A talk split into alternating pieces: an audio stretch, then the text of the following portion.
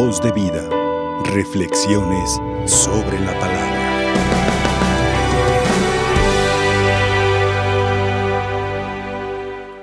Les saludo con el saludo franciscano, paz y bien para todos. Hermanos, hermanas, hoy la iglesia celebra una de las solemnidades más grandes de la historia de nuestra salvación. Hoy celebramos la Inmaculada Concepción de la Santísima Virgen María. Sin ella, sin María, sin su fiat, no hubiera sido posible la redención. Por eso es llamada también la corredentora del género humano.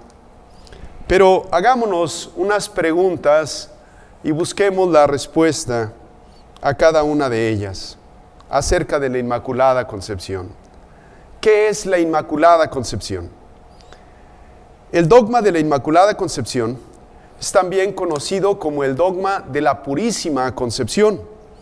Es una creencia del catolicismo que María, Madre de Jesús, a diferencia de todos los seres humanos, no fue alcanzada por el pecado original, sino que desde el primer instante de su concepción, ella en todo momento estuvo siempre libre del pecado, del pecado original.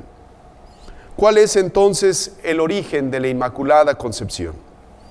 La Inmaculada Concepción, además de los otros dogmas marianos, los conocemos, la virginidad de María, la maternidad de María, la asunción de la Virgen María, también este es un dogma y es un dogma que la fe de la Iglesia Católica promulgó en el año de 1854. Este dogma quiere explicar, dogma, entendamos por dogma aquellas creencias que creencias de fe que se nos han proclamado y que se nos han dado y que no cabe duda de ellos o, de, de estos dogmas. Así, este dogma explica que María es la única persona en la historia de la humanidad que nació sin pecado original. Es la única persona en toda la historia de la humanidad que no encuentra el pecado lugar en ella. Dios pensó en María para ser su madre, incluso antes de nacer, que María naciera sin culpa del pecado original. Aquí permítanme hacer un comentario, un paréntesis franciscano. Tuvo mucho que ver el beato Fray Juan Duns Escoto, eh, un grande escolástico, un grande eh, sabio franciscano, que promovió, promovió una tesis para que fuera, fuera proclamado este dogma. Y en su tesis eh, decía cuatro, cuatro palabras en latín, potuit, dequit, ergo fecit. Es decir, podía, quería y por lo tanto lo hizo. Dios podía hacer que María naciera sin pecado original, Dios quería que María naciera sin pecado original, por tanto Dios hizo que María fuera inmaculada en su concepción. ¿Qué nos enseña el dogma de la Inmaculada Concepción? El dogma de la Inmaculada Concepción consiste en que la Virgen fue preservada inmune de la mancha del pecado original desde el primer instante de su concepción. Esto por singular gracia y por privilegio de Dios, el que es omnipotente, y en atención a los méritos de Jesucristo, puesto que de, ella habría de nacer el Salvador del género humano. El 8 de diciembre la iglesia celebra la solemnidad de la Inmaculada Concepción, es decir, esta doctrina de origen apostólico que fue proclamado por el Papa Pío IX el 8 de diciembre de 1854 con la bula Inefabilis Deus, es decir, Dios es inefable. Esta bula eh, conoce los datos para, para conceder pues este privilegio, para eh, darnos a entender este privilegio y esta solemnidad. ¿A qué se refiere la Inmaculada Concepción? pues hace referencia a la manera especial en que es concebida la Madre de Dios, la Teotocos, la Madre de Dios. Esta concepción no fue virginal, ya que ella tuvo un padre y una madre humanos, pero sí fue especial y única la manera en la que Dios pensó para María su concepción. El catecismo de la Iglesia Católica describe de la manera siguiente esta inmaculada concepción. Nos dice, para ser la madre del Salvador, María fue dotada por Dios con dones a, la medida, con estos dones a la medida de una misión tan importante. El ángel Gabriel, en el momento de la anunciación, la saluda y le dice, María, llena de gracia. En efecto, para poder dar el asentamiento libre de su fe al anuncio de su vocación, era preciso que ella estuviese totalmente conducida por la gracia de Dios. Encontramos esto en el Catecismo de la Iglesia Católica en el número 490. A lo largo de los siglos, la Iglesia ha tomado conciencia de que María, la llena de gracia por Dios, había sido redimida desde su concepción.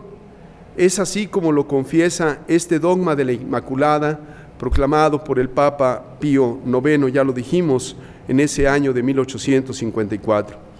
En el número 491 del Catecismo de la Iglesia Católica se nos dice, la bienaventurada Virgen María fue preservada inmune de toda mancha de pecado original en el primer instante de su concepción por singular gracia y por privilegio de Dios omnipotente, en atención a los méritos de Jesucristo, Salvador del género humano.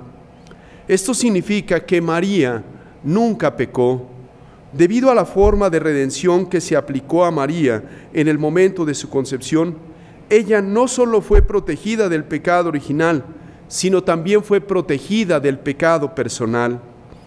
El catecismo en el número 493, que los padres de la tradición oriental llaman a la Madre de Dios la Toda Santa, la celebran ellos como inmune de toda mancha de pecado y como plasmada y hecha de una nueva criatura por el Espíritu Santo.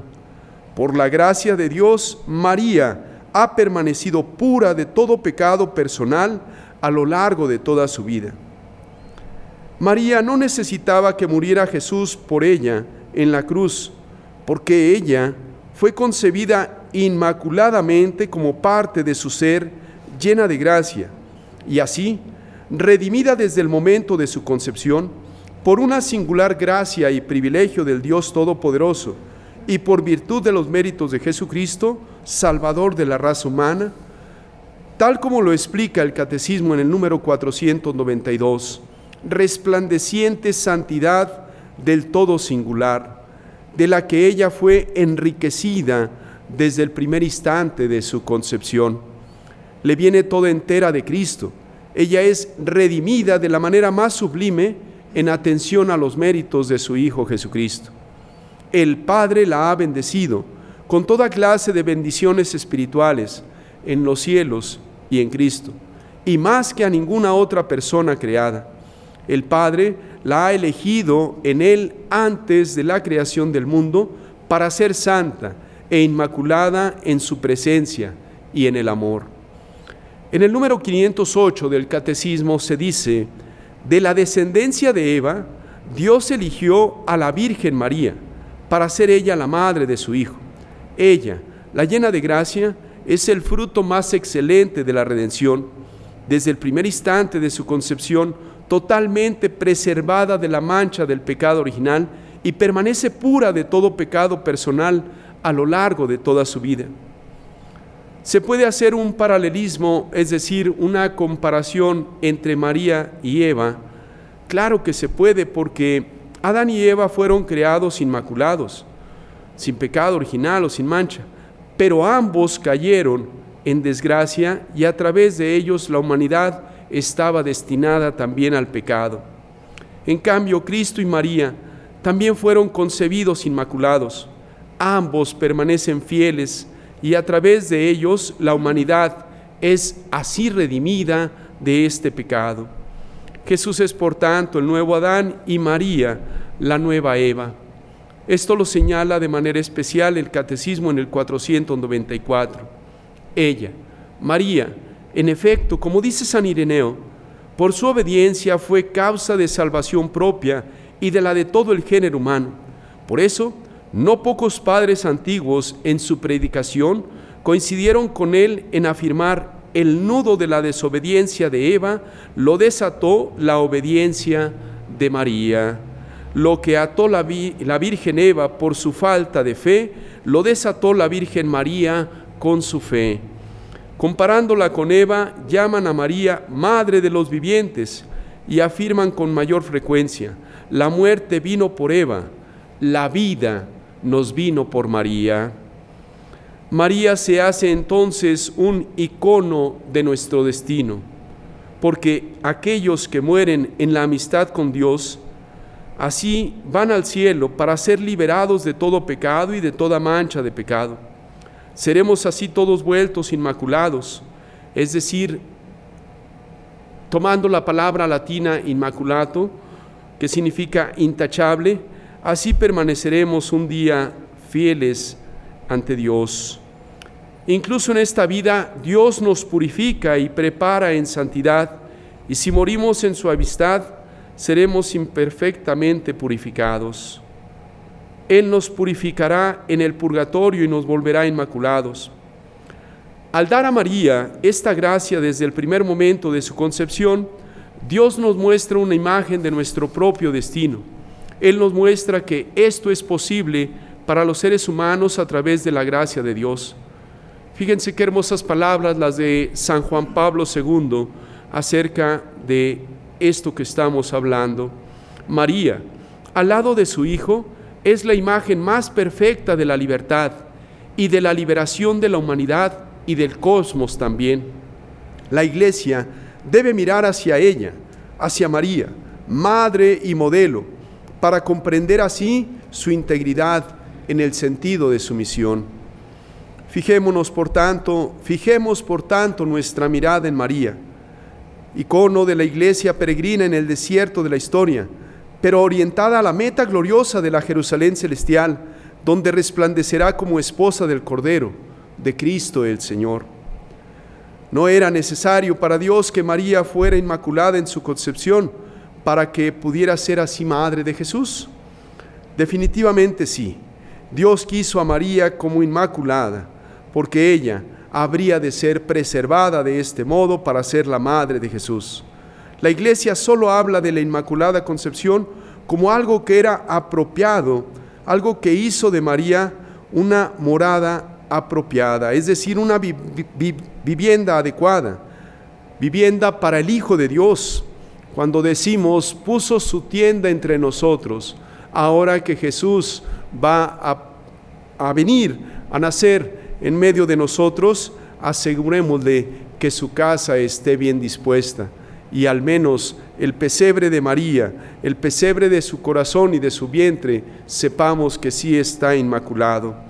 Al respecto, los padres de la iglesia afirmaron que la misma Santísima Virgen María fue por gracia limpia de toda mancha de pecado y libre de toda mácula de cuerpo de alma y de entendimiento, y que siempre estuvo con Dios y unida con Él con eterna alianza, y que nunca estuvo en las tinieblas, sino en la luz, y de consiguiente que fue que fue morada para Cristo, no por disposición corporal, sino por la gracia original. Así lo explicó el Papa Pío IX en el día de la proclamación del dogma. Pues no caía bien que aquel objeto de elección fuese atacado de la universal miseria, pues diferenciándose inmensamente de los demás, participó de la, de la naturaleza humana, pero no de la culpa. Más aún, muy mucho convenía que como el unigénito tuvo Padre en el cielo, a quien los serafines ensalzan por santísimo, tuviese también en la tierra a María por madre, que no hubiera jamás sufrido mengua en el brillo de su santidad.